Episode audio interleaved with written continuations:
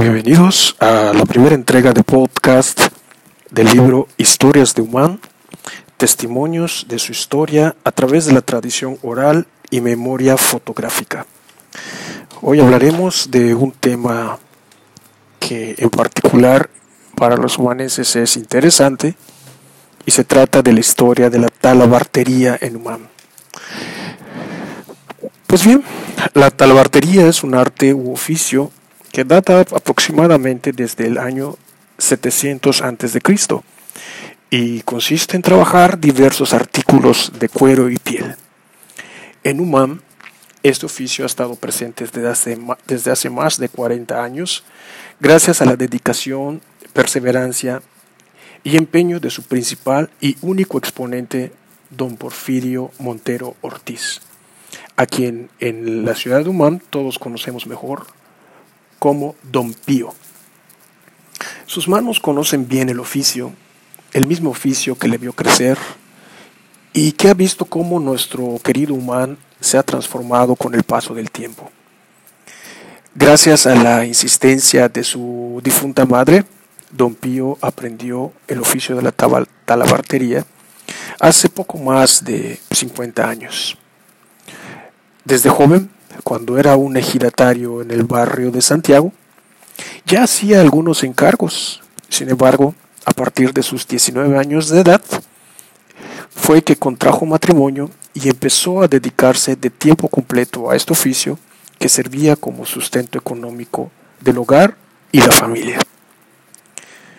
El calzado de Don Pío, hermosas y verdaderas artesanías, ha decorado los pies de niños, jóvenes, hombres y mujeres por muchas generaciones. Las famosas alpargatas y el más conocido y comercializado es la alpargata hecha con plantilla de piel de ganado y oscaria en los talones. Algunos modelos también pueden tener suela de llanta. También elabora sandalias, guaraches y cinturones. Hace muchos años los precios de las alpargatas eran de 14 pesos para la más cara y la conocida y famosa llamada chillona o jaranera y de 18 pesos las más caras, según adornos y especificaciones particulares.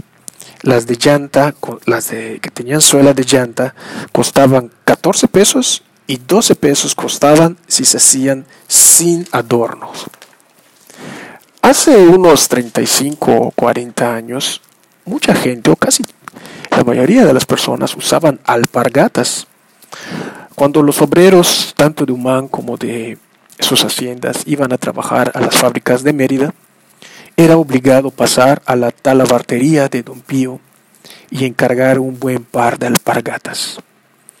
Fiestas populares, carnavales, entre otras festividades, eran ocasión idónea para llenarse de trabajo, ya que por lo general, desde dos meses antes de la fecha, don Pío ya no aceptaba más encargos de tan saturado que quedaba.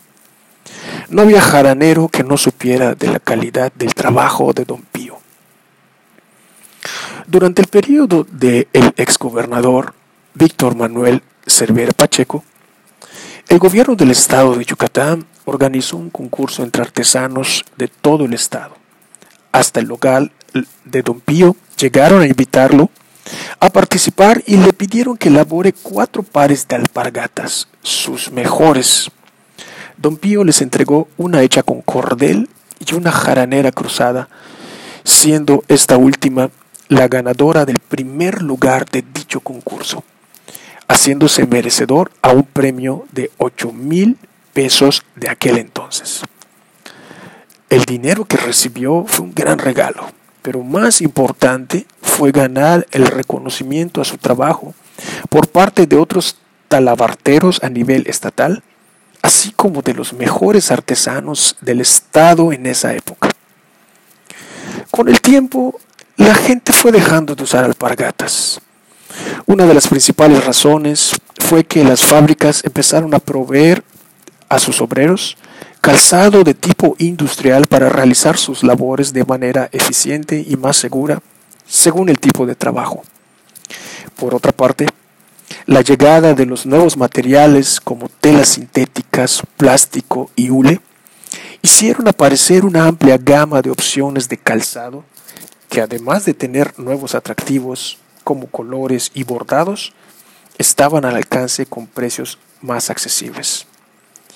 Aparecieron los tenis, las chanclas y las alpargatas empezaron a aparecer fuera de lugar o pasadas de moda. Al taller de Don Pío han llegado muchas personas a aprender el oficio, pero ninguna lo ha podido continuar. Hoy en día parece ser una actividad poco redituable a pesar de contar con un legado cultural importante. Antes trabajaba solo bajo encargos. Ahora sus anaqueles lucen abarrotados en espera de ser vaciados.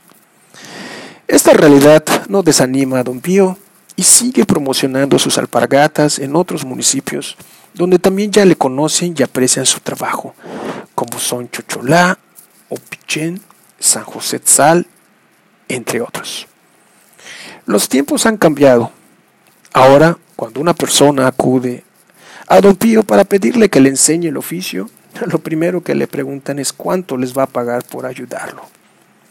Él mismo dice que se ha invertido esa realidad porque antiguamente el aprendiz era el que tenía que pagar por los conocimientos que recibía.